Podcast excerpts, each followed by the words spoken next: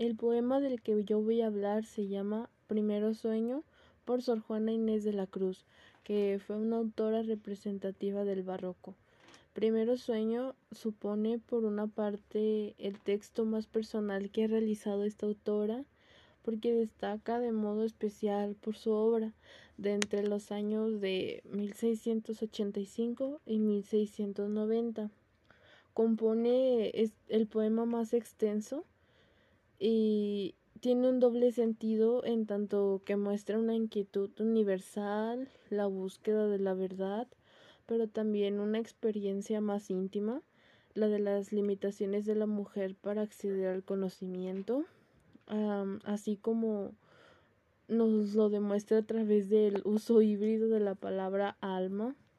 A lo largo de su obra, hasta el final se identifica como un yo femenino, el primer fracaso del alma universal. Se, se debe a sus propias limitaciones, mientras que en el segundo fracaso, ya del alma femenina, responde a una limitación exterior, el día que la despierta. Eh, Sor Juana abre con esta ambigüedad la posible presencia de una mujer en el campo del conocimiento que en esa época pues estaba más reservado para el hombre, porque pues para ella para poder adquirir todos los conocimientos pues se tenía que vestir de hombre, ¿no? Eh, primero sueño quiere mostrar una experiencia como de la realidad, no como la, la tiene el cuerpo, sino como la tiene el alma. Busca algo como más profundo. Mientras que el cuerpo duerme, el alma viaja por el espacio. Se supone que Sor Juana compuso este poema alrededor de 1685, pero en 1690 la, la poetista lo cita en la respuesta y fue publicado por primera vez en la edición de 1692 como El primer sueño, que así tituló y compuso la madre Juana imitando a Góngora. El poema trata del alma y tiene como un un significado de el cuerpo duerme y el alma vaga en las esferas supralunares y comienza con la descripción de la noche. Obeliscos se elevan a las alturas y tienden a las estrellas. Solamente se escucha el cantar de los pájaros. Todo descansa, incluso los elementos de la naturaleza, agua, tierra y aire. El sueño ha vencido también a la esencia vital de modo más exacto. El cuerpo es el que descansa. Sus órganos acompañan al sueño. El corazón deja de circular la sangre.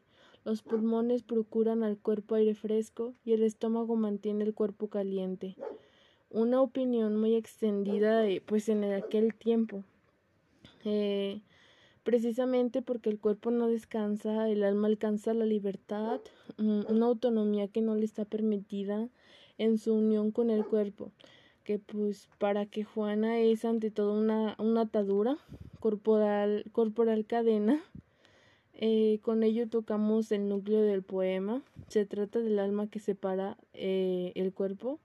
Se mueven determinadas esferas de dimensiones inosospechadas y pues el poema finaliza en el instante en el que amanece y el yo se despierta de nuevo. Gracias. El poema del que voy a hablar se llama La Divina Comedia por Dante Alighieri. La Divina Comedia nos relata el viaje de Dante por el infierno, el purgatorio y el paraíso. Este es guiado por un poeta llamado Virgilio, que es romano eh, y el poema comienza con el encuentro de Virgilio con Dante, que se ha perdido en una selva y pues tropiezan con bestias salvajes. Virgilio le confiesa al poeta que ha venido en nombre de Beatriz, una dama pues se podría decir virtuosa, y lo conduce por un largo camino de redención que comienza en el Averno. Virgilio y Dante van pasando por los círculos infernales. En el primero están los infelices que nunca estuvieron vivos, como pues los niños que no pudieron recibir el bautismo antes de morir, personas de grandeza espiritual como Virgilio, que intuyeron la revelancia cristiana. En el segundo círculo del infierno se muestra ya con toda propiedad a la entrada de un pozo eh, se halla Minos, una como especie de juez. En los círculos superiores, superiores moran los que se dejaron guiar por la incontinencia, en los inferiores los que se respondieron a sus más bajos instintos, luego se describen los perversos que pues al final de sus vidas quedaron solos, los lujuriosos vencidos por el puro placer, ya sea sexual o etcétera, los avaros, los enfermos de ira, condenados a golpearse eternamente, unidos en fango. Y la sección del infierno es la más conocida de todas precisamente por la altura, altura que cobran sus escenas monstruosas, como si asintieran el mal de una manera directamente.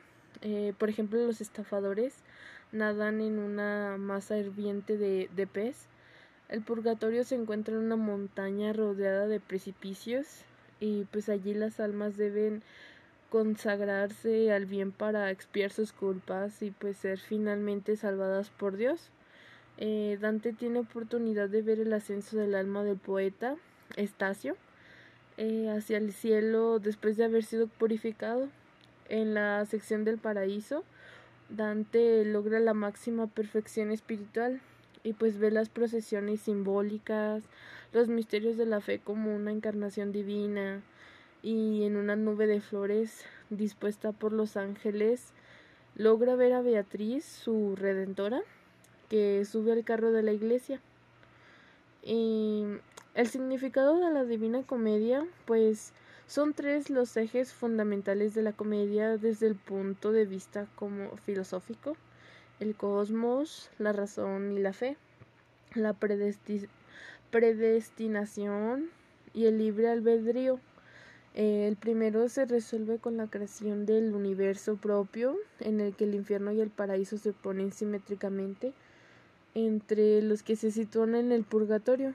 Sobre el eje de la razón y la fe se estructuran las ideas sobre filosofía, teología. La filosofía tropieza como continuamente con límites estrechos, que son los del conocimiento humano, la teología, y pues por el contrario abre en todo momento horizontes. Eh, el paso de la una o la otra es lo que convierte al poeta en poeta teólogo, como se manifiesta explícitamente. Eh, el tercer eje es el formado por las cuestiones relativas a la predestinación y el libre albedrío, que pues constituyen una de las preocupaciones más frecuentes para los pensadores. Eh, todos los seres animados o inanimados están señalados por el influjo de los astros que pues se les transmite determinadas cualidades o virtudes según algunos les marca como el futuro. Eh, al plantearse estas cuestiones, pues Dante no es una excepción en el panorama medieval y la distancia que separa esas creencias de unos planteamientos deterministas pues es mínima. Eh, si los astros marcan el destino individual, pues la persona no es completamente libre en sus actuaciones y por lo tanto no debe ser castigada o premiada. Dante pues acepta el influjo de los astros en el hombre, pero pues a la vez considera que el alma intelectiva, que según él solo depende de Dios, es ajena a ese influjo y pues por lo tanto es acreedora de la salvación o de la condena, pues decide libremente, eh, pues como viajero por una tierra desconocida, Dante es acompañado por sucesivos guías que también son sus maestros en el viaje poético, como Virgilio, Estacio, en el de la fe, Beatriz. Eh, solo ellos pueden llevar al hombre al pecado hacia la alta meta a que aspira.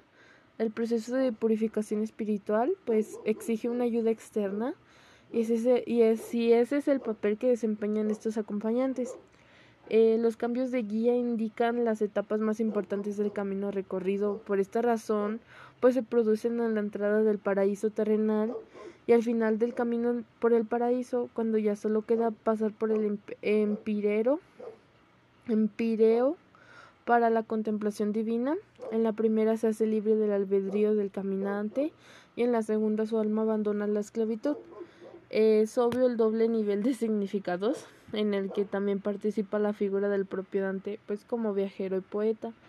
Así, pues los cinco guías, como Virgilio, Estacio, Matelda, Brasil, Beatriz y San Bernardo, pues representan otros tantos grados en el proceso de una formación y una etapa de perfeccionamiento de Dante y proceso que le llevarían pues a la contemplación divina.